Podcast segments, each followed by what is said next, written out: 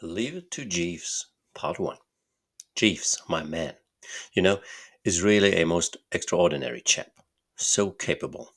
Honestly, I shouldn't know what to do without him. On broader lines, he's like those chappies who sit peering sadly over the marble battlements at the Pennsylvania station in the place marked Inquiries.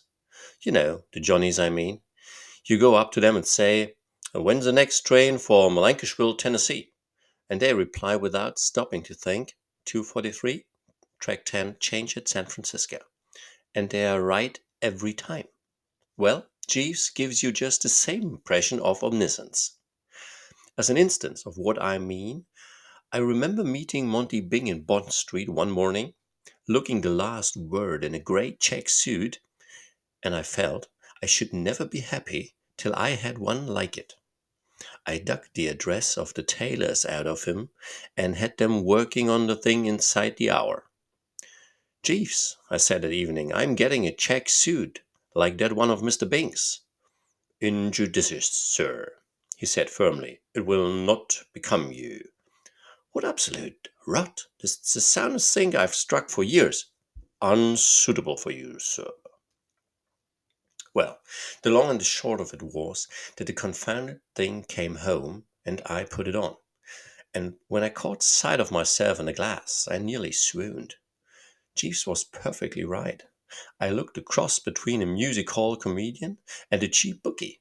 Yet Monty had looked fine in absolutely the same stuff.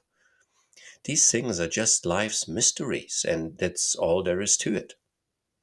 But it isn't only that Jeeves' judgment about clothes is infallible, though, of course, that's really the main thing. The man knows everything. There was the matter of that tip on the Lincolnshire. I forget now how I got it, but it had the aspect of being the real red hot Tabasco. Jeeves, I said, for I'm fond of the man and like to do him a good turn when I can. If you want to make a bit of money, I have something on Wonder Child for the Lincolnshire. He shook his head. I'd rather not, sir.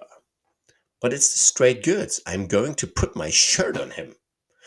I do not recommend it, sir. The animal is not intended to win. Second place is what the stable is after. Perfect piffle, I thought. Of course. How the deuce could Jeeves know anything about it? Still, you know what happened? Wonder Child led till he was breezing on the wire, and then Banana Fritter came along and nosed him out. I went straight home and rang for Jeeves. After this, I said, not another step for me without your advice. From now on, consider yourself the brains of the establishment. Very good, sir. I shall endeavor to give satisfaction. And he has, by Jove. I'm a bit short on brain myself. The old bean would be a, to have been constructed more for ornament than for use, don't you know? But give me five minutes to talk the thing over with Jeeves, and I'm game to advise anyone about anything. And that's why when Bruce Corcoran came to me with his troubles, my first act was to ring the bell and put it up to the lad with the bulging forehead. Leave it to Jeeves, I said.